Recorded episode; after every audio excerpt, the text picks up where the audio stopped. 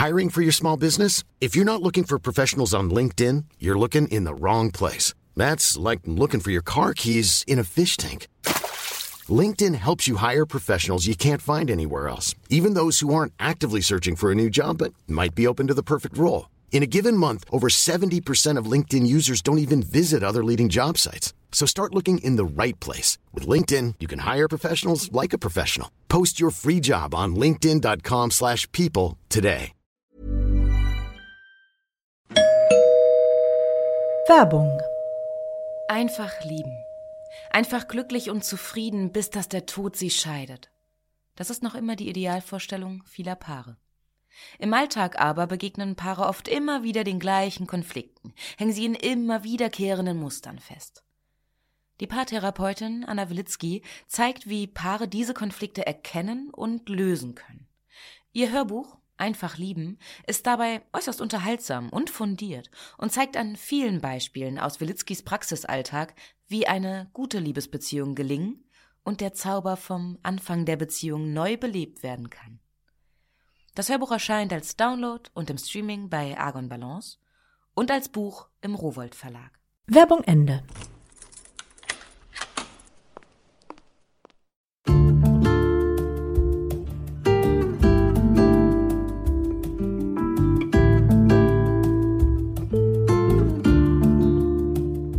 Herzlich willkommen zur neuen Folge von Einfach ganz Leben, dem Podcast für bewusstes Leben. Ich bin Jutta Rebrock, Redakteurin, Hörbuchsprecherin und Moderatorin. In diesem Podcast bin ich alle zwei Wochen im Gespräch mit außergewöhnlichen, faszinierenden Menschen, mit Autorinnen und Autoren, mit Coaches, Outdoor-Trainern, Ärzten, Meditationslehrern, also mit Lebenskünstlern aller Art. Und immer wieder geht es darum, wie unser Leben freudvoll, entspannt und erfüllend sein kann. Und heute ist bei mir Professor Dr. Lothar Seiwart, Experte für Zeitmanagement und Live-Leadership, Keynote-Speaker, Bestseller-Autor mit mehr als fünf Millionen Büchern in rund 40 Sprachen. Also wenn einer weiß, wie wir unser Leben so richtig ordnen und unsere Zeit optimal nutzen, dann er. Viel Spaß beim Hören.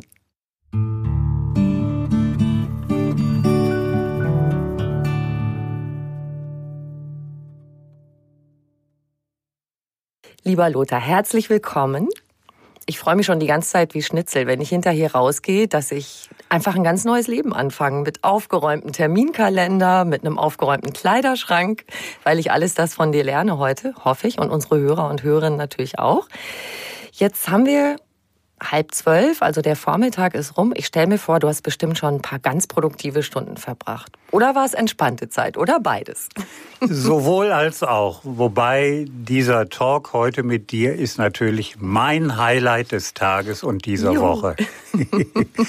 ja, äh, ein wichtiges Thema ist natürlich für alles im Leben Gesundheit, Fitness. Und so war ich heute Morgen schon in der Kälte draußen mit dem Hund im Wald, weil das tut mir auch gut. Und wenn es kalt und wintert, du musst raus, weil das Tier braucht seinen Auslauf und muss sein Geschäft draußen machen. Du bist so tapfer. Wir haben ja Minusgrade auch hier heute, oder? Ja, ich ja. weiß, ja.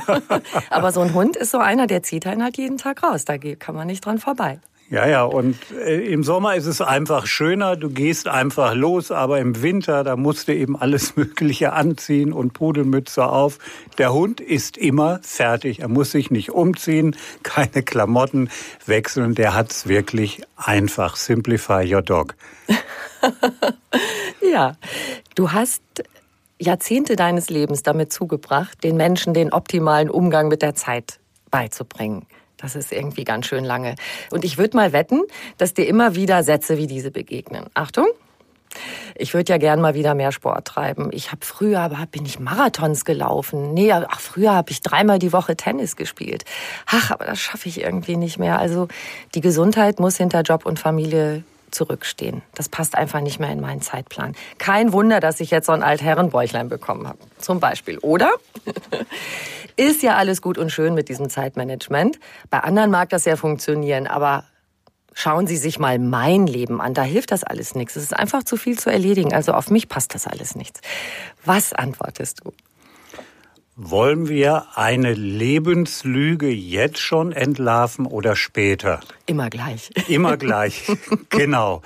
Und da sind wir schon mitten im Thema, nämlich es ist eine Lebenslüge zu glauben oder zu behaupten, Mann oder Frau habe keine Zeit, weil die Zeit können wir nicht managen. Sie verrinnt unwiderruflich ich habe jetzt kurz zwei Sekunden innegehalten und da ist bei jedem von uns, auch bei unseren Podcast-Hörerinnen und Hörern, die Lebensuhr um zwei Einheiten runtergezählt worden. Schlimm, so ist das halt.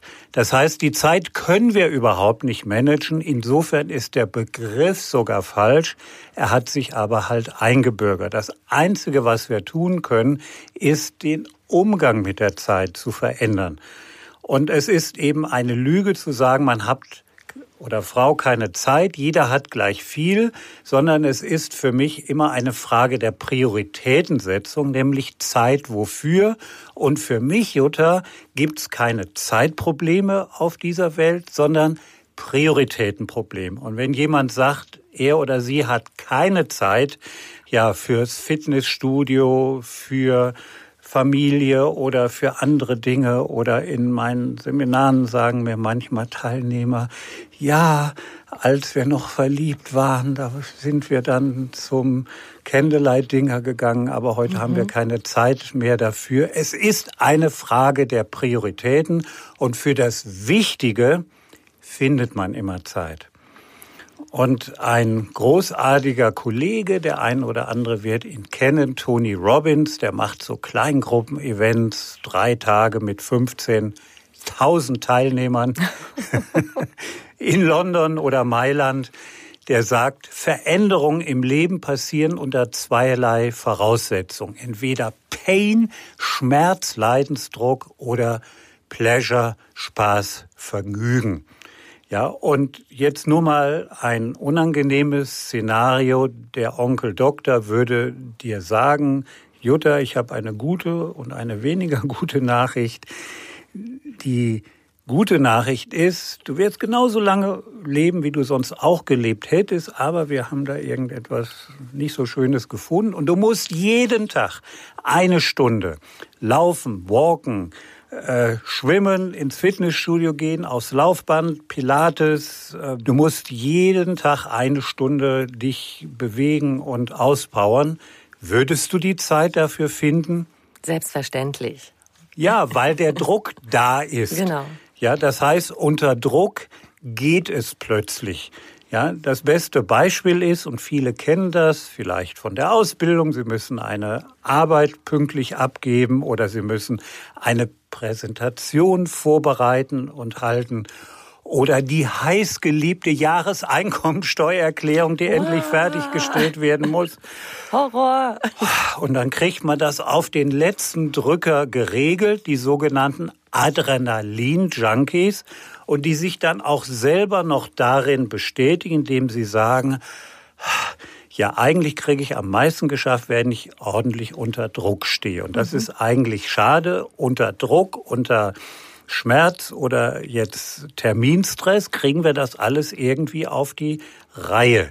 Und das ist im Grunde genommen falsch. Und deshalb empfehle ich allen, auch jetzt heute unseren Podcast-Hörerinnen und Hörern, seid ein Stück egoistisch und plant auch Zeit mit dem wichtigsten Menschen auf diesem Planeten Erde ein, nämlich mit uns selbst vielleicht. So ist es, ja. Und ich frage bei meinen Vorträgen sehr oft die Teilnehmer, für was hättet ihr gerne mehr Zeit? Mhm.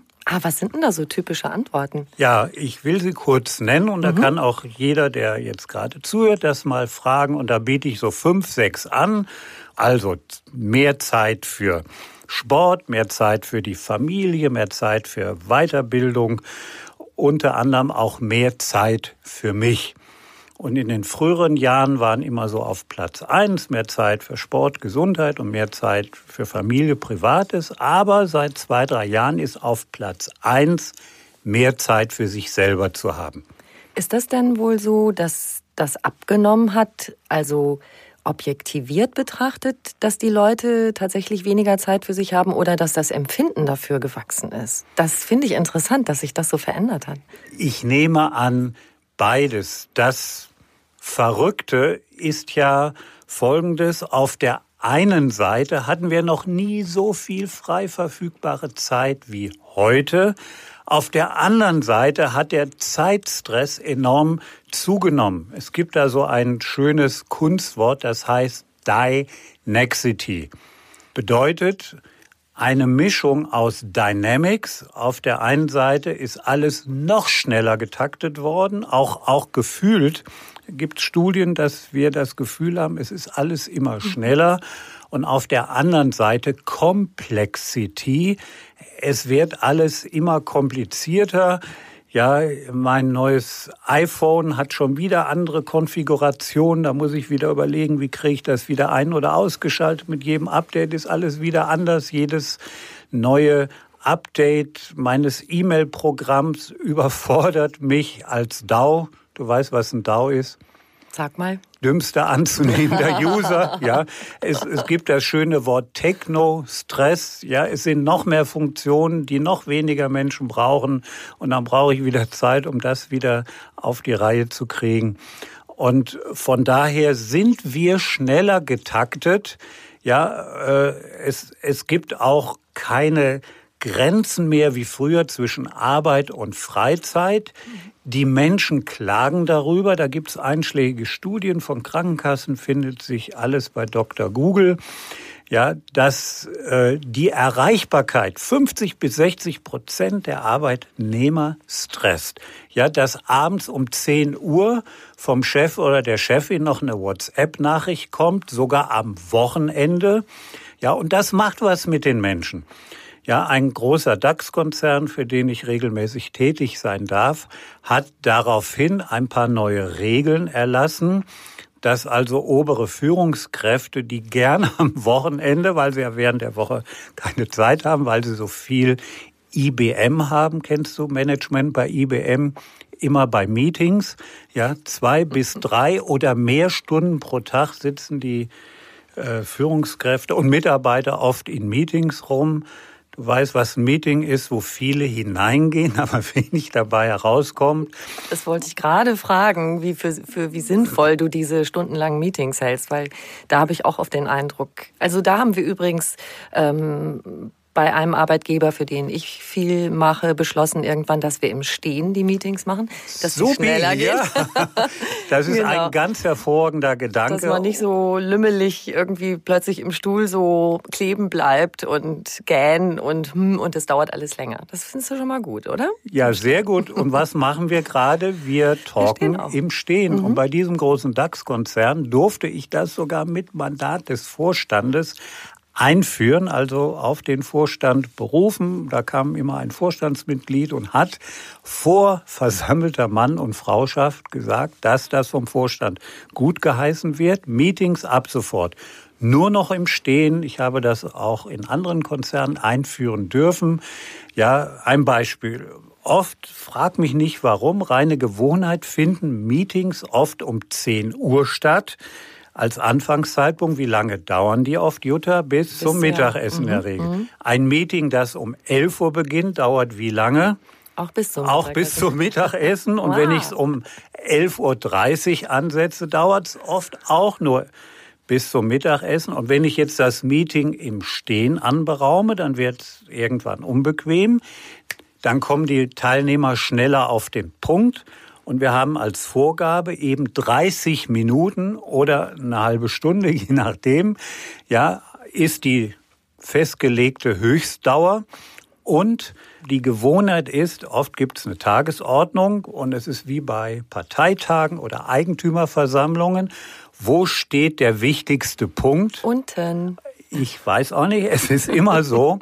Und es ist ganz einfach, das gilt für alle Zeit- und Lebensmanagement-Tipps. First things first, fang mit dem Wichtigsten zuerst an. Der wichtigste Punkt wird zuerst angegangen. Da kommt der zweitwichtigste und mir sagen Teilnehmer, dass sie da so viel erreichen wie in einem Zwei-Stunden-Meeting. Und in diesem großen Konzern wurde dann eben auch verfügt, dass Führungskräfte die Mails, will sie keiner abhalten, auch am Wochenende schreiben dürfen, aber Sie dürfen sie nur in den Entwurfsordner einstellen und abspeichern und erst am Montagmorgen rausschicken, weil es macht was mit den Menschen, wenn vom Chef oder gar vom Vorstand eine E-Mail kommt. Oder Telefonkonferenzen auch mit dem Ausland am Freitag um 16 Uhr. Ja, das muss wirklich nicht sein, weil es zieht sich dann doch länger hin, dass die Menschen auch ihre Freizeit haben, was neu bayerisch Work-Life-Balance heißt. Jetzt haben wir schon zwei Punkte, also solche Meetings auf das Wesentliche reduzieren, das Wichtigste zuerst und äh, befrei die Leute davon, dass sie am Wochenende sich mit dem Job beschäftigen müssen. Erhöht das das Gefühl, dass wir freie Zeit haben? Auf jeden Fall und nicht nur am Wochenende, auch abends. Mhm.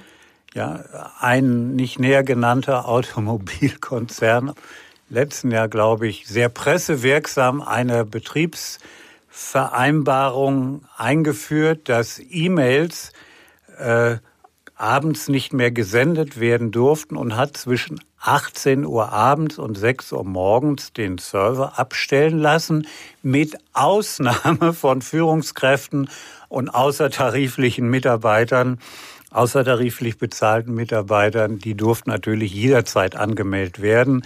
Ich habe ja oft mit Industriefirmen zu tun und da gibt es immer drei Zeitprobleme und ich selber habe auch drei Zeitprobleme. Sie lauten erstens E-Mails, zweitens E-Mails und drittens.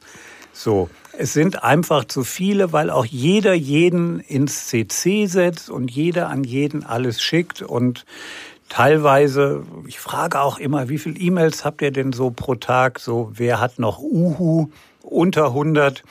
Ja, da melden sich immer weniger und manche haben zwei, 300 E-Mails pro Tag und es hört ja nicht auf. Ja, es ist uferlos. Also das heißt, an dem Punkt auch bitte ausmisten. Ja. Genau überlegen, muss ich das jetzt an 50 Leute schicken? Muss ich überhaupt diese E-Mail schreiben? Kann ich auch mal rübergehen und mit dem Kollegen kurz reden oder sowas? Ja, das ist auch ein Tipp von mir, der da lautet, greifen Sie zum Äußersten, reden Sie miteinander. Ja. Wow, hast du ja. heute schon mit jemandem gesprochen? ja, dass manchmal Kollegen, die nebeneinander sitzen, sich E-Mails schreiben. Ja, oder dass sieht man ja auch schon bei Jugendlichen, die sitzen nebeneinander in der U-Bahn und texten sich Messages, anstatt ja, miteinander Café, zu reden. Ja. Jeder an der anderen Tischseite und äh, es wird schön geschrieben. Genau. Auch, auch, auch, auch miteinander. Ja, unglaublich, ja. Und ja. ich kenne sogar noch eine Zeit, da gab's das alles nicht. Mein Sohn hatte neulich seine äh, Prüfung abgelegt. Da habe ich ihm ein iPad geschenkt und er war ganz happy und sagt, Papa ist ja cool, aber wie seid ihr denn früher bloß ins Internet gekommen? Und ich sagte, Sohn, da gab es noch kein Internet. Ja. Das ist unvorstellbar. Also für diese Generation ist es unvorstellbar. Und wenn ich mich erinnere, ich bin auch Journalistin und ich frage mich heute manchmal, wie wir recherchiert haben damals. Da haben wir ganz viel äh, angerufen, Polizei angerufen, Behörden angerufen. Ähm, und dann geht mir schon so ein bisschen die Erinnerung aus, wie wir dann eigentlich an so andere, natürlich hat man Kontakte gepflegt und ist heute bei Ihnen was, irgendwas passiert und so. Man ist rumgefahren, man hat Augen und Ohren offen gehalten, was eben heute auch viel untergeht, dann, das googelt man erstmal. Und dann so sage ich auch zu Menschen, denen ich das beibringe, weil bei den nachwachsenden Talenten hast du heute schon mit jemandem gesprochen. Hast Ruf du doch schon mal gegoogelt, ja. genau. Aber das ist wirklich für, für die Generation jetzt äh, unserer Kinder unvorstellbar, dass es das mal nicht gab, ne? Internet ja. und dass man es nicht nutzen konnte. Was nicht auf Google steht, existiert nicht, ja. Mhm. Ja, und das ist auch ein Zeitfresser. Natürlich, ja. Da gibt's ja auch überall Untersuchungen, Statistiken, wie viel Zeit wir auf Social Media verbringen. Und das soll jetzt keine Schleichwerbung sein. Beim neuesten Betriebssystem von iPhone auf Android gibt's das sicherlich genauso. Kann man sogar sehen, wie viel Zeit man in Facebook und anderen verbracht hat. Und dann kriegt man sogar eine Statistik, wie viel weniger oder mehr es als am Vortag war. Ich weiß nicht, ob wir das alles brauchen, aber es ist ein großer Zeitfresser geworden. Ich wollte sagen, ob sich das gut anfühlt, diese Bilanz. Also es ist so ein bisschen, man kann sich selbst kontrollieren damit. Ne? ja, wobei ich persönlich selber weniger auf Facebook unterwegs bin, aber jeder, wie er, wie er mag. Es ist eine Frage der Prioritätensetzung. Der Prioritätensetzung. Und du hast da so ein, so ein System, du hast die Begriffe wichtig und dringend. Die wirklich erfolgreichen Leute kümmern sich um die wichtigen Dinge. Und ich möchte trotzdem noch mal fragen, wie kann etwas wichtig sein, aber nicht dringend? Das kommt einem erstmal absurd vor. Kannst du das noch mal erklären, bitte? Ja, gerne, Jutta. Das ist die größte Falle, die ich kenne, die Zeitfalle der Dringlichkeit.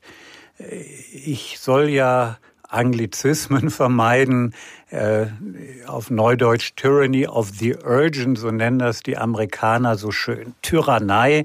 Also wir können uns das wie folgt vorstellen. Der Legende nach soll der Vor-Vor-Vorgänger von Donald Trump, wollen wir jetzt nicht vertiefen, Dwight D. Eisenhower nach zwei Kriterien immer Prioritäten gesetzt haben. Der hatte auch noch kein Twitter, der Eisenhower, nämlich wichtig und dringend.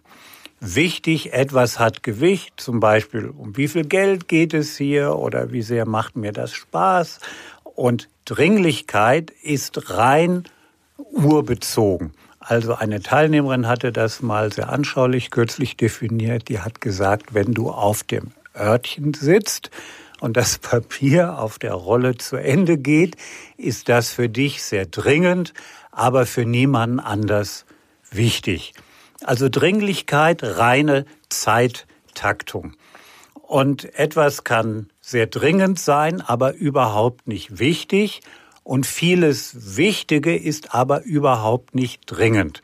Das finde ich total verrückt. Da ja. müssen wir, glaube ich, mal ein paar Beispiele herholen, ja. dass wir das alle richtig verstehen. Das beste Beispiel durfte ich selber kürzlich lernen. Da durfte ich einen Vortrag vor lauter Unfallchirurgen in Berlin halten auf einem Kongress. Und da haben die mir das anhand der Prioritätenregel der Rettungssanitäter erklärt. Also stellen wir uns alle mal vielleicht nicht zu detailliert folgendes Szenario vor. Unfall, Autobahn. Tatü, Tata, Feuerwehr, Krankenwagen, Rettungshubschrauber, das ganze Programm. Und da schreit einer, ja, weil ihm das Blut den Oberschenkel runterläuft, warum kommt denn keiner? Ich bin doch privat versichert. Da sagen die, der ist völlig unwichtig, sondern derjenige, jetzt schwäbisch, der wo im Straßengraben bewusstlos liegt, der ist wichtig und muss wiederbelebt werden. Und die Prioritätenregel der Rettungssanitäter, ich finde sie so genial, besteht nur aus drei Worten, nämlich Wer schreit, lebt. Ja, da ist was dran. Das heißt, liebe Podcast-Hörerinnen und Hörer, wenn heute oder morgen euer Chef schreit, euer Kunde schreit, euer Ehe- oder Lebenspartner schreit, dann ist das zunächst sehr dringend, aber fragt euch, ist das zugleich auch wichtig? Und noch einmal, weil das so entscheidend ist.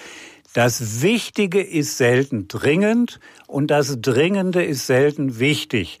Und wir neigen dazu, aufgrund unserer Hirnstruktur, wir dürfen uns das ungefähr so vorstellen wie einen genialen Computer, der seit, weiß nicht, 500.000 Jahren kein Update mehr gekriegt hat. Der hat so drei Festplatten.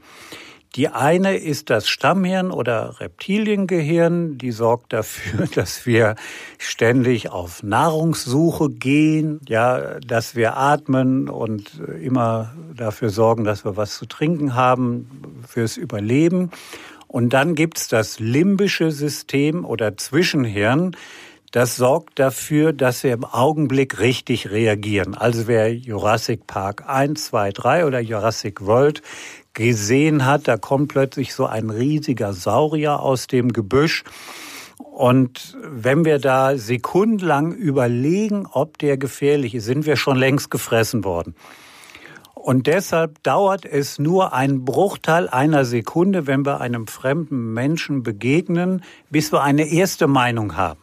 Freund, Feind, sympathisch, unsympathisch fressbar, nicht fressbar, flüchten oder angreifen. Und damals war das für das Überleben notwendig, dass wir sofort in dem Augenblick reagieren. Nur wenn jetzt unser Smartphone, unser Tablet, unser Laptop Bing ein Signal gibt, du hast eine neue Mail, können wir uns dem kaum entziehen, sofort nachgucken zu müssen. Und die E-Mails sind das beste Beispiel. Die sind dringend und interessant, aber jetzt nicht wichtig. Und wenn wir es mal aushalten, einen halben Tag nicht reinzugucken, und viele kennen das, hat sich ein großer Teil davon mittags schon wieder erledigt. Hat und nochmal, ja. ja, das mhm. Dringende ist selten wichtig und das Wichtige ist selten dringend. Und wenn etwas Wichtiges zugleich dringend ist, dann müssen wir natürlich alles stehen und liegen lassen und sofort darauf reagieren. Ein wichtiger Kunde schreit, es gibt ein Problem zu Hause oder was auch immer. Nur die meisten, und das ist jetzt entscheidend, verbringen 50 bis 60 Prozent ihrer Zeit mit Dingen, die überhaupt nicht wichtig sind, aber dringend, weil irgendjemand schreit. Und das geht sofort ins limbische System. Und bevor unser Großhirn oder Neokortex, und das ist die dritte Festplatte, überhaupt checkt, ist das denn wirklich eine hohe Priorität, hat das limbische System schon reagiert. Und die wirklich Erfolgreichen schaffen es sich vornehmlich auf die wichtigen Sachen zu fokussieren, bevor sie dringend werden. Und die vielen dringenden, aber unwichtigen Dinge zu reduzieren, zu vernachlässigen, zu delegieren oder das alte Helmut Kohl-Prinzip liegen zu lassen, weil vieles erledigt sich auch von selber. Aussitzen, ne? Ja, aussitzen. Doch, ne?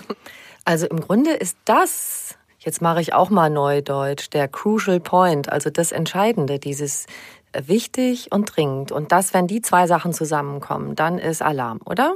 Dann so ist es. Aber das ist nur in den Ausnahmefällen gegeben. Der Knackpunkt sind die vielen dringenden, aber unwichtigen Dinge. Ungefähr die Hälfte. Und diejenigen, die es geschafft haben, sich auf vor allen Dingen wichtige Dinge, die noch nicht dringend sind, zu fokussieren, ja, sind automatisch gezwungen, bei den vielen dringenden, aber unwichtigen Dingen Abstriche zu machen. Und ein bestes Beispiel ist der Gesundheitsbereich Prophylaxe. Sagt jeder, es ist wichtig, was für die Gesundheit zu tun oder was für die Partnerbeziehungen zu tun, sich um die Kinder zu kümmern, aber das geht im Alltag oft unter, sondern meistens, wenn es irgendwo brennt, wenn wir ein Gesundheitsproblem haben, es wehtut, ja, dann ist es eigentlich fast schon zu spät oder die Beziehung kriselt, ja, dann haben wir plötzlich irgendwie Zeit. Und das Geheimnis besteht darin, weil die wirklich wichtigen Dinge im Leben häufig nicht dringend sind, sagen wir, um das kümmern wir uns, wenn wir mal Zeit haben. Und die haben wir aber nie. Ja, und dann passiert eben nichts. Und deshalb müssen wir Termine mit uns selber setzen. Konkretes Beispiel. Ich hatte vor einiger Zeit in einer meiner Veranstaltungen ein Ehepaar. Und dann hat sie erzählt, dass sie an ihren Göttergatten eine Ansage gemacht hat und die männlichen Kollegen, die jetzt zuhören, die kennen das, das mögen wir Männer überhaupt nicht. Schatz, wir müssen reden. Oh weia. Oh weia, das mögen Männer überhaupt nicht. Über Gefühle reden, Beziehung klären, das ist uns Männern absolut unangenehm. Ja, und was war die Situation? Er beruflich viel aktiv unterwegs, sie Hausfrau, Mutter, berufstätig, Elternvertreterin mhm. im Landesverband der Elternvertreter, im Bundesverband, auch alle möglichen Aktivitäten und sie haben eben mehr nebeneinander als mhm. miteinander gelebt und da hat sie an ihren Göttergatten die Ansage gemacht, Schatz, wir müssen reden, da hat sie erzählt, dass sie ihren Mann gezwungen hat, einen Abend in der Woche einzuplanen, wie einen Termin beim Steuerberater, beim Zahnarzt, der wird richtig eingetragen, wo sie verliebt sein spielen. Okay. Und da ich immer gern dazu lerne, habe ich gefragt, wie habt ihr das gemacht? Da hat sie gesagt, drei Dinge. Erstens, Candlelight Dinner. Wer denkst du, Jutta, hat das geplant? Sie vielleicht? Sie natürlich. Zweitens Babysitter. Wer hat den organisiert? Wahrscheinlich auch die Mutter. Wahrscheinlich auch die Mutter. Und drittens, so hat sie erzählt, Hotelzimmer, obwohl in der gleichen Stadt Großartig. wohnhaft. Großartig.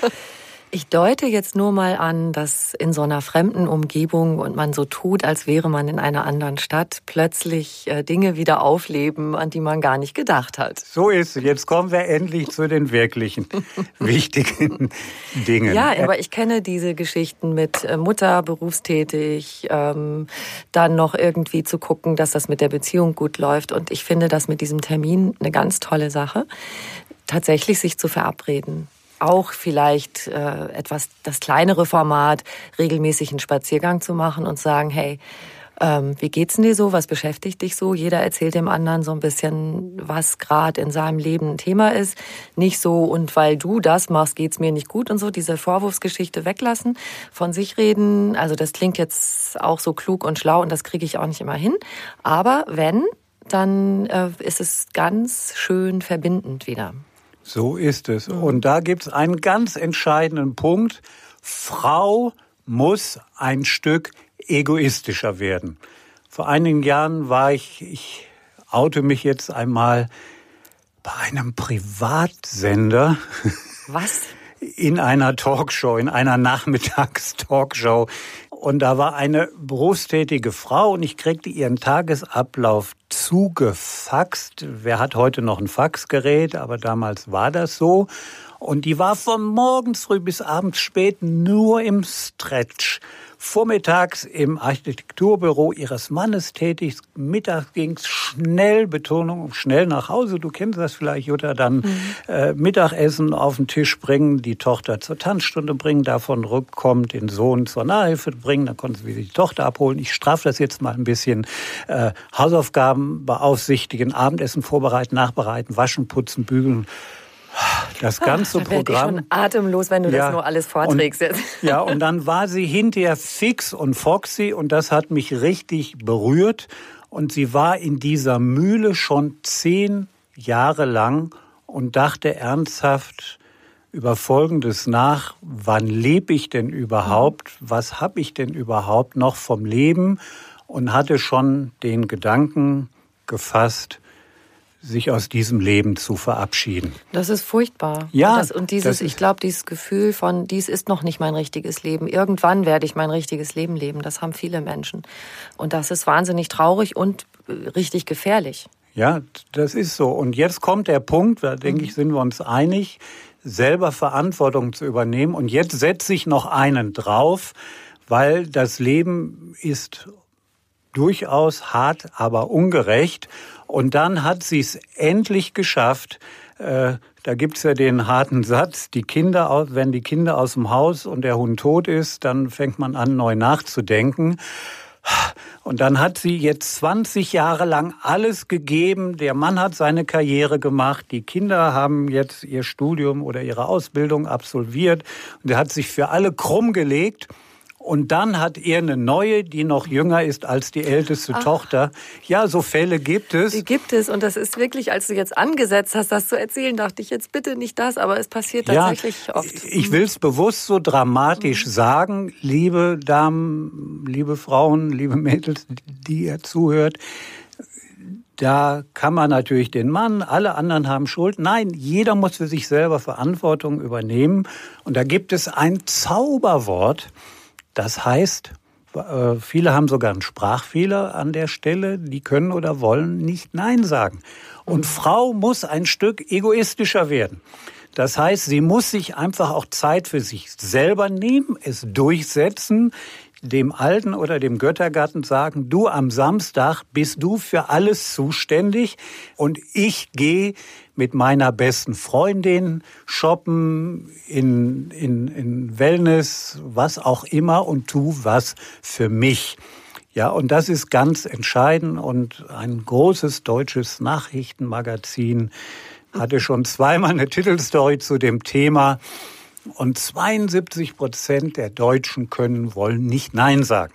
Und da möchte ich euch allen Mut machen, sorgt auch dafür, dass ihr genügend Zeit und Prioritäten für euch habt. Es dankt euch sonst Niemand. Und noch einmal, wer sagt, ich habe aber dafür keine Zeit oder man müsste mal wieder ins Theater, ins Konzert gehen, aber wir haben keine Zeit. Es liegt immer an euch selber und ihr müsst euch die Zeit einfach nehmen.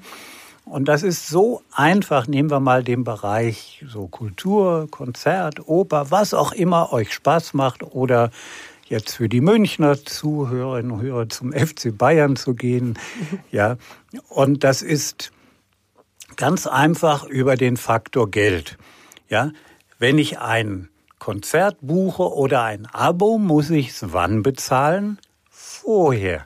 Und dann habe ich plötzlich eine ganz andere Einstellung dazu. Ich habe das Szene-Abo für das ganze Jahr bezahlt oder ich habe drei, vier Konzertkarten für verschiedene Veranstaltungen gebucht und dann habe ich eine ganz andere Einstellung, weil ich es bezahlt habe, habe es in meinem Kalender eingetragen. Große Motivation hinzugehen. Und dann gehe ich da auch in der mhm. Regel hin. Und wenn ich, sagen wir mal, ein Abo gebucht habe, vielleicht kann ich einmal nicht, dann freut sich die Freundin oder Nachbarin, mhm. ja, die dann da hingeht. Also es ist nur eine Frage der Prioritäten, dass ich mir dafür die Zeit so ein paar nehme. Fixpunkte im ja. Kalender fixieren, Fixpunkte fixieren, hahaha. Aber genau, dann weiß ich, nächste Woche, Donnerstag, da ist dieses Konzert, da habe ich einen Termin mit mir. So ist es, ja. Mhm. Aber es ist tatsächlich, das Ding ist, daran zu denken, sich genau das zu, zu nehmen auch. Das fällt uns ja auch oft schwer. Das ist dieses, ich erledige erstmal dies, das und jenes. Gerne auch, ich mache es auch gern, ähm, wenn ich einen Wochenendtag vor mir habe, dass ich denke, ah, und heute irgendwann möchte ich mich mal so richtig zwei, drei Stunden mit einem Buch hinsetzen.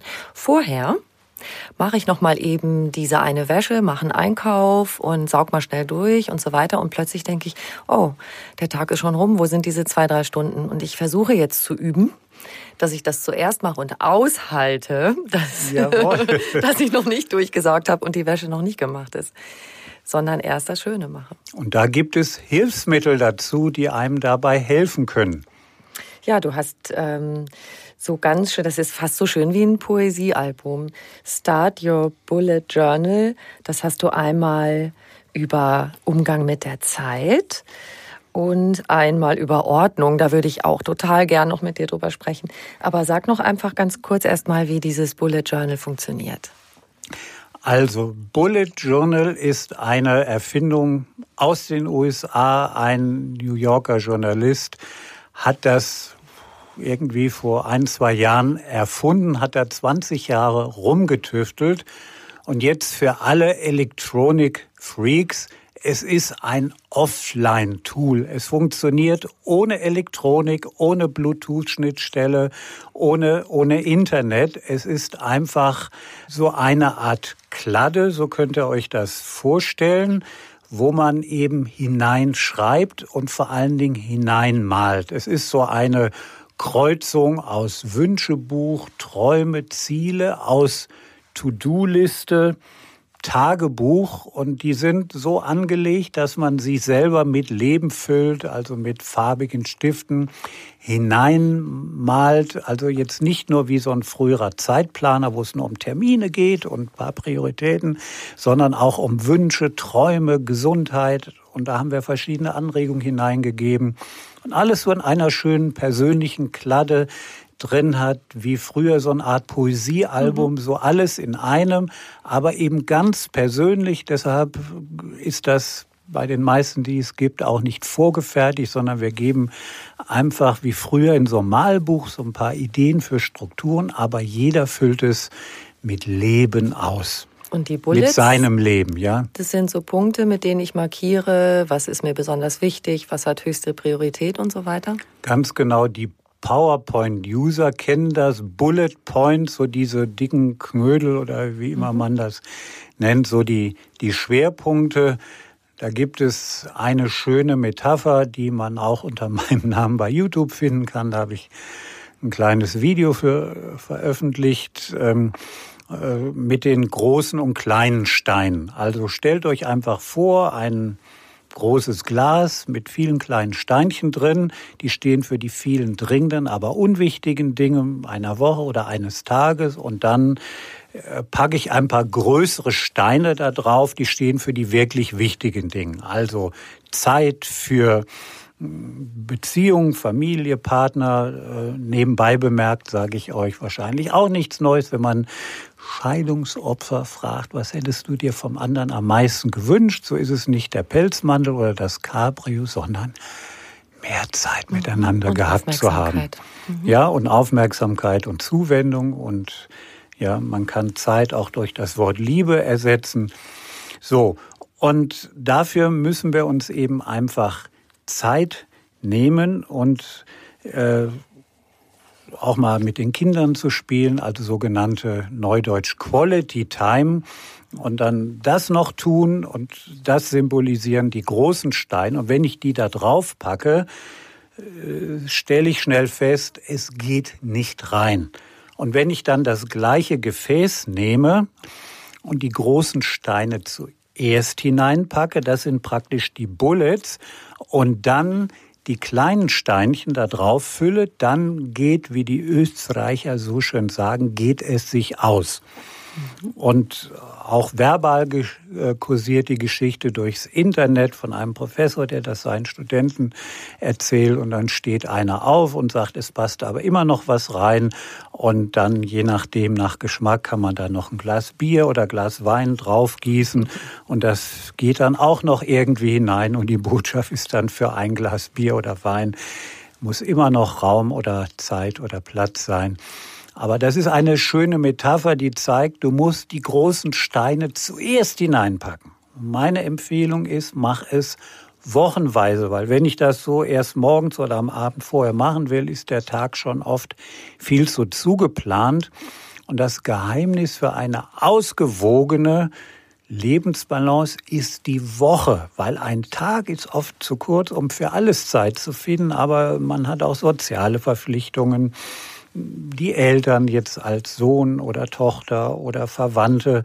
Aber auf eine Woche bezogen muss ich es irgendwie hinkriegen, dass ich auch Zeit finde für mein Hobby, für meine sozialen Ambitionen, für mich selber, für Gesundheit, für die Kinder, äh, für berufliche Prioritäten, für Weiterbildung. Und die Woche ist praktisch ein Abbild des Lebens. Und deshalb muss ich diese Bullets oder großen Steine zuerst reinpacken. Und das andere füllt sich dann ganz von alleine. Jetzt waren wir eben schon bei Beziehungen und also zwischen Paaren und zwischen Eltern und Kindern. Und du hast ja so eine schöne Verbindung geschaffen. Das eine ist der Umgang mit der Zeit, das andere ist die Ordnung. Ja. Und natürlich auch wenn ich Ordnung halte und meinen Kleiderschrank aufgeräumt halte und auch andere Dinge, habe ich mehr Zeit. Aber ich denke dauernd, aber ich habe doch gar keine Zeit, meinen Schrank aufzuräumen und den Keller und alles. Ja. Und da drehe ich mich im Kreis.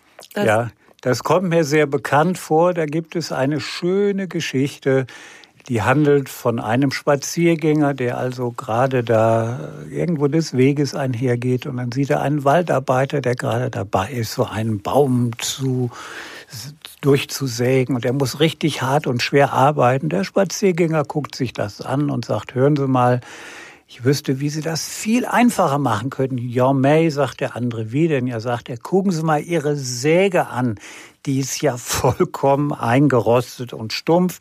Wenn Sie die mal richtig blitzeblank putzen und schärfen, dann können Sie viel schneller und besser sägen. Ja, sagt der andere, Sie haben ja recht, aber tut mir leid, ich habe keine Zeit. Ich muss sägen. Und deshalb, Jutta und liebe Hörerinnen und Hörer, ist es wichtig, dass wir uns auch Zeit nehmen, unsere Säge zu schärfen. Und danach geht's schneller. Danach geht's schneller. Und so ähnlich ist das auch mit der Ordnung. Wir müssen uns einfach die Zeit mal nehmen, äh, zu entrümpeln. Und ich weiß, wovon ich rede. Ich bin vor einem Jahr umgezogen. Weißt du, wie viel in einen siebeneinhalb Tonner gehen? Bis unter das Dach. Das ist ein ganz schön großes Auto. Ja, das ist wirklich viel Zeug. Und wir haben allein zwei Umzugswagen, siebeneinhalb Tonner bis zum Dach gefüllt, nur um Zeugs, was ich in den letzten 30 Jahren angesammelt hatte, zur Müllkippe zu bringen. Und weil das so viel war, haben die uns dann zur gewerblichen geschickt. Ja, sage ich, wieso das denn? Ich war 30 Jahre nicht hier. Ja, das sind keine haushaltsüblichen Mengen. Und ich bewundere Menschen, da gibt es ja wieder auch so einen neu englischen Begriff, die wie so Nomaden mal zwei drei Monate in der Stadt, dann in der Stadt leben und die alles in zwei, drei Koffern haben und alles andere losgelassen Aus haben. Aus dieser Notwendigkeit, das ergibt sich dann, wenn du zigmal umziehst, du willst nicht den ganzen Krempel immer wieder dabei haben. Da geht das auf so eine natürliche Weise und auch eine Erfahrung, je mehr Platz du hast. Also hab ein großes Haus und es ist alles voll und hab eine kleine Wohnung. Du denkst immer, ich brauche eine größere Wohnung, dann wird das schon. Aber stimmt nicht. Man Nein. packt sich das voll oder oftmals packt man sich das voll, was man hat. Und ich hatte ja eben dieses Thema eingeleitet mit Beziehungen und Partnerschaft und Eltern-Kinder oder eben Paarbeziehung. Ihr habt euch da anscheinend in der Familie recht gut einigen können über das, was über die Wupper geht sozusagen, was ihr loswerden wollt. Ähm, wenn ich mich jetzt entscheide, ich räume ganz toll auf. Jetzt kommt's, das große Tabu. Der Krempel der anderen. Der Partner macht das nicht. Und es geht mich ja nichts an. Weil ich, wenn ich was sage, dann äh, Holland in ja. Not. Also wie kriege ich das hin, ohne die Beziehung zu gefährden oder eine Krise auszulösen, irgendwie sanft darauf hinzuwirken, dass der Partner sich auch um seinen Krempel kümmert? Ja, das ist ein abendfüllendes Thema, vielleicht Thema eines anderen Podcasts. ich merke schon, das ist ein großes Ding. Ne? Ja, ja. Einer meiner Lieblingssätze, greifen Sie zum Äußersten, reden Sie miteinander. Das heißt, man muss sich einfach zusammenraufen, man muss Platz definieren, man muss es gemeinsam anpacken. Meine Frau und ich haben kürzlich äh, irgendwo muss man ja anfangen, die Garage ausgeräumt. Ja, dann ist im, im Keller was dran. Ja, man muss es gemeinsam anpacken. Und der berühmte Satz, weniger ist mehr, der gilt auch hier. Und auch hier eins meiner Klassikthemen, Pareto war ein italienischer Volkswirtschaftsprofessor und der hat mal herausgefunden, 2080, 20 Prozent der Bevölkerung besitzen 80 Prozent der Reichtümer, hat sich bis heute genauso erhalten, eher noch krasser geworden. 20 Prozent der Fußballer einer Mannschaft schießen 80 Prozent der Tore. Meetings in 20 Prozent der Zeit erzielen wir oft schon 80 Prozent der Ergebnisse. Und mit Sachen, die wir haben, ja, rein statistisch, wenn wir mal so einen gewissen Standard erreicht haben mit Haus und Familie, haben wir durchaus 25.000 Sachen angehäuft. Und davon. Das ist eine Zahl. Ja, hat man mal festgestellt. Ja, und früher hatten die Leute nicht so viel. Da waren sie entweder arm oder ganz reich aber da hatte der Adel Bedienstete und die brachten ihnen die Sachen zum Anziehen, dann hat er auf was gezeigt, dann haben sie wieder weggeräumt. Ja, die Menschen kamen mit sehr viel weniger aus und 2080, 20 Prozent der Sachen, die wir haben, benutzen wir zu 80 Prozent. Und wenn du etwas ein Jahr, maximal zwei Jahre nicht mehr anhattest, weg damit.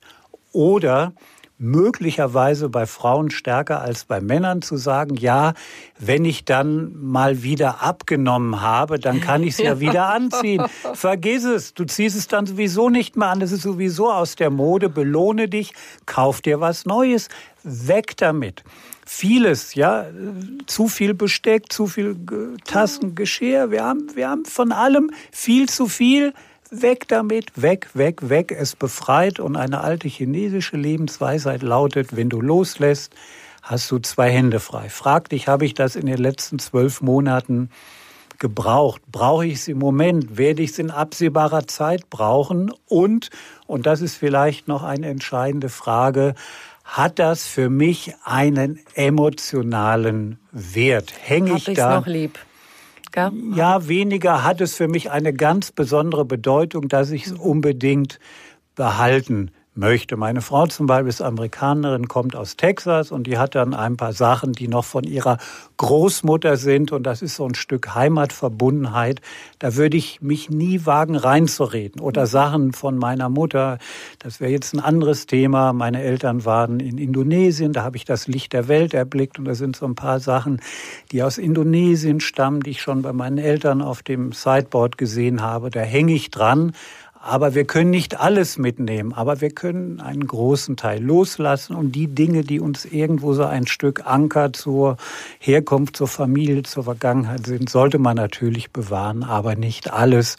Wie gesagt, 80 Prozent kann raus, raus, raus und weg damit ehrlich gesagt ist dann auch jeder glücklich. Ja, also es, ich kenne es niemanden, befreit. der sagt, ich finde es richtig toll, dass alles so vollgestopft ist in meiner Bude, sondern alle sind im Grunde dann glücklich, wenn sie es hinkriegen, das zu entrümpeln und die wirklich schönen, wichtigen Sachen um sich zu behalten. Ja, und weniger ist mehr. Aber so im Großen und Ganzen hast du das im Griff mit dem Ordnung halten und mit dem, mit dem Zeitumgang mit der Zeit eher mit der Ordnung. Ich bin also ein Jäger und Sammler. und vor allen Dingen bin ich ein Bücherfreak. Und mein Herz hat so geweint, was ich an Büchern habe loslassen müssen.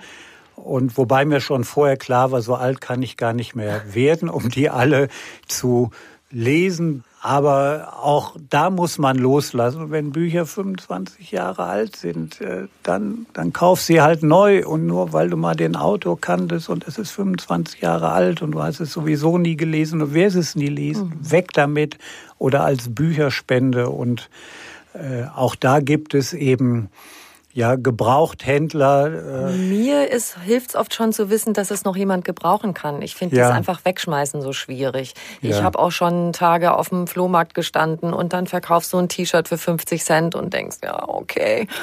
Hm, ganz schön viel Zeit damit verbracht, aber es irgendwie in einen Container zu tun und dann geht er vielleicht nach Afrika und ich zerstöre da die Textilindustrie. Also wenn, versuche ich hier was zu verschenken in Deutschland, ja. ähm, um eben sowas nicht mit zu verursachen. Aber dieses Wegwerfen äh, fällt mir schwer. Schön ist, wenn es noch jemand verwenden kann. Das ist natürlich die schönste Art, aber das ist oft eben auch wieder zeitaufwendig. Ne? Ich versuche mir immer vorzustellen, du wanderst aus, du hast nur so und so viel Platz, das mitzunehmen. Oder du fährst auf eine einsame Insel und du hast nur so und so viel Platz, und es ist so viel, was man nicht mehr braucht, aber es belastet. Ja, ja das ist ein toller Gedanke. Dieses, ich äh, ziehe in ein anderes Land, was brauche ich eigentlich wirklich noch?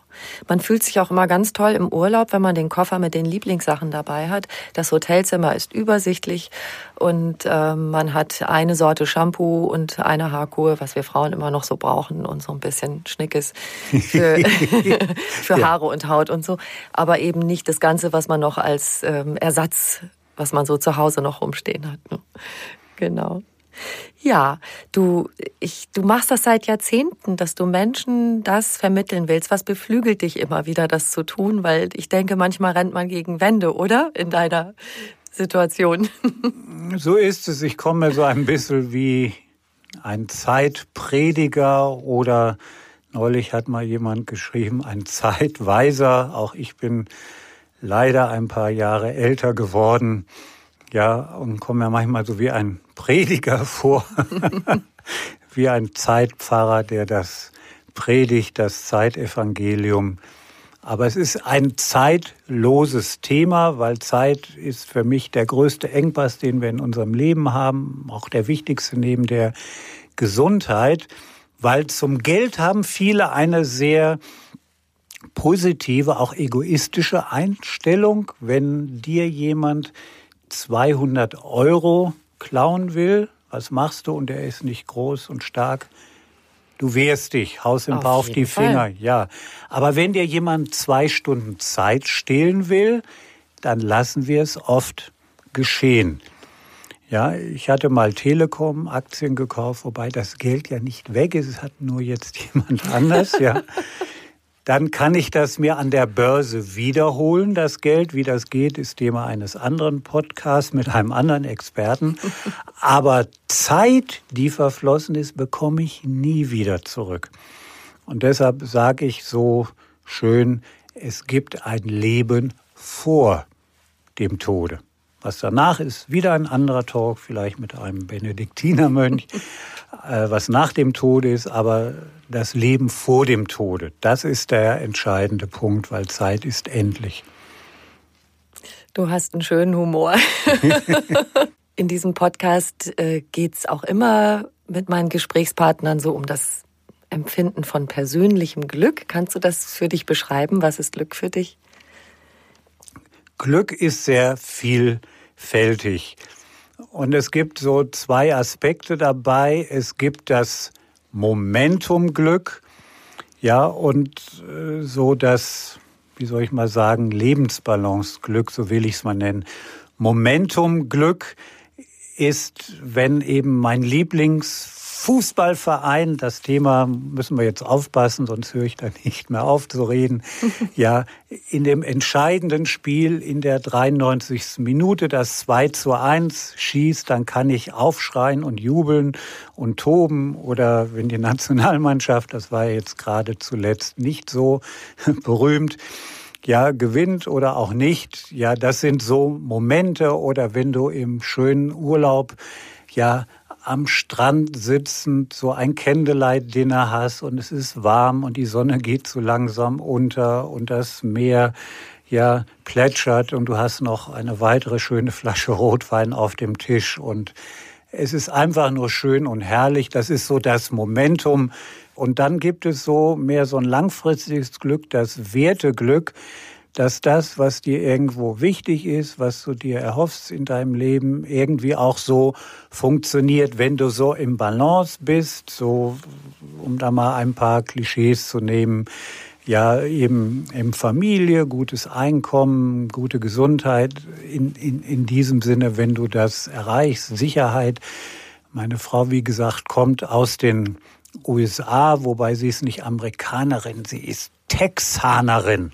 Das ist nochmal ein Unterschied. Das ist nochmal ein Unterschied. Und sie sagt, was bei uns so selbstverständlich ist, sie sagt, du kannst ja einfach äh, mit dem Hund spazieren gehen in den Wald und musst nicht Angst haben, erschossen zu werden. Ja, da, ja, da lachen wir drüber, was für uns so selbstverständlich ist. Das mhm. findet sie einfach toll und du kannst mit dem Fahrrad einfach überall rumfahren. Und das ist mehr so ein Werteglück, dass das, was uns an inneren Werten, Prioritäten wichtig ist, dass wir das auch realisieren. Neben dem Momentum Glück, dass wir das auch wertschätzen, zu genießen. Und da gibt es so eine schöne Metapher bei den alten Griechen. Die hatten ja für alles einen Gott.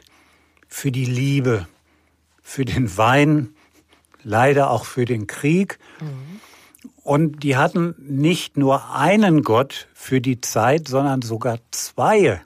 Das ist doch interessant. Echt wahr? Ja, den Kronos und den Kairos. Mhm. Das waren zwei Brüder. Der Kronos war der Gott für die sequentielle Zeit. Ja, wir sagen ja auch Chronometer für unser Uhrwerk, was wir am Handgelenk tragen. Und dann gab es den Kairos, das war der Gott des günstigen Augenblicks. Das war der Bruder und er wurde dargestellt in der griechischen Mythologie durch einen langen Zopf und der erschien einem urplötzlich völlig ungeplant und da musste man zugreifen. Deshalb sagen wir heute noch in unserem Sprachgebrauch die Gelegenheit beim Schopfe packen. Mhm. Als du zum Beispiel deinen jetzigen Ehe-Lebenspartner kennengelernt hast, da war das bestimmt nicht geplant, vermute ich mal. Naja, man begegnet es, sich eben. Ja, aber das war genau, man begegnet genau. sich eben und das war der Kairos. Der hat dir diese Gelegenheit gewiesen oder man hat plötzlich eine berufliche Chance, dass einem gerade zum richtigen Zeitpunkt etwas begegnet und der Kairos hat einem diese Gelegenheit präsentiert und da musste man sie beim Schopfe packen. Wenn man aber zu sehr im Kronos verhaftet war, also nicht links und rechts geblickt hat und sagt, nein, ich muss noch meine weiteren 47 E-Mails abarbeiten, hat nicht links oder rechts geguckt, man war also nicht flexibel, dann ist der Kairos wieder weg, ist vielleicht noch ein zweites Mal gekommen, maximal ein drittes und hat gesagt, bei dem Menschen ist Hopfen und Malz verloren, der ist so in der Kronoszeit verhaftet, der ist nicht in der Lage, den günstigen Augenblick zu genießen, zu ergreifen, mal alle Fünfe sein zu lassen und das Beste draus machen. Die einen ja, beklagen sich über Zitronen und die anderen pressen sie aus und machen Limonade draus. ja, und das ist eben Kairos. Und beides ist eben wichtig. Wenn wir nur im Kairos sind und zu unserem Chef sagen, oder, oder du als Journalistin sagen, ach, es war so ein schöner Tag, was soll ich da pünktlich das Manuskript abliefern? Ich habe mich einfach ins Straßencafé gesetzt, mir war so nach Kairos-Zeit und habe einfach mich danach in den englischen Garten gelegt und ein bisschen geschlafen. Was interessieren mich Termine? Dann hast du das zweimal gemacht, zum ersten und zum letzten Mal. Das heißt, wir müssen auch die Balance finden zwischen Kronos und Kairos. Mhm. Und natürlich gibt es Kulturen, die sind eher Kronos orientiert, so die typisch deutschen. Und dann gibt es so südlichere Länder, die das alles etwas gelassener sehen. So Manjana, komme ich heute nicht, komme ich morgen. Und auch da müssen wir die Balance finden, aber eben auch das Momentum Glück. Manchmal kann man Dinge nicht planen und dann müssen wir sie beim Schopfe packen, alle fünf gerade sein lassen und sagen, jetzt genieße ich das und pfeife auf meine Termine, wenn ich sie irgendwie noch auf morgen schieben kann und genieße das jetzt. So ein schönes Schlusswort. Also das war auch die wunderbare Verbindung, wie das Zeitding mit dem Glück zu verbinden ist. Also im richtigen Moment zugreifen, einfach das Richtige tun, was das Herz berührt und passt in dem Moment. Lieber Lothar, vielen Dank. Gerne, Jutta.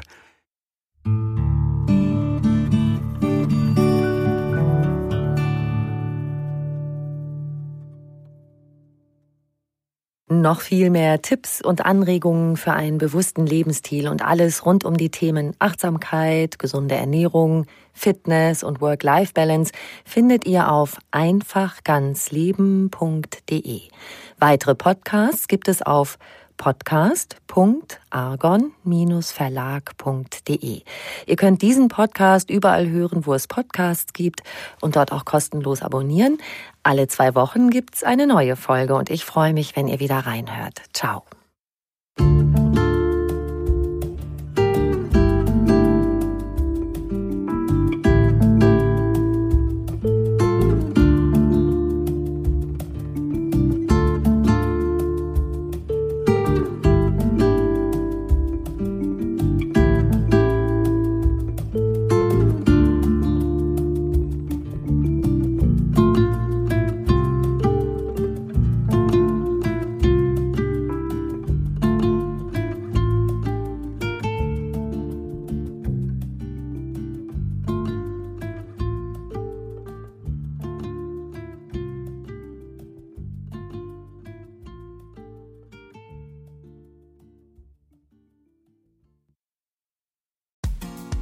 Frauenstimmen. Klagen, lachen, klüger werden. Ich bin Ildiko von Kürti, ich bin Buchautorin und Journalistin und in meinem Podcast spreche ich alle zwei Wochen mit lebensklugen und mutigen Frauen über das Loslassen und das Aufbrechen, das Verlieren, das Suchen und das Finden. Ich bin stolz darauf, wie viele wunderbare Frauen bereits bei mir zu Gast waren. Unter ihnen Stefanie Stahl, Maria Furtwängler, Annika Decker oder Gerburg Jahnke und ich freue mich auf alle, die noch kommen. Ihr könnt Frauenstimmen überall dort hören, wo es Podcasts gibt. Herzlich und hoffentlich auf bald. Eure Ildiko.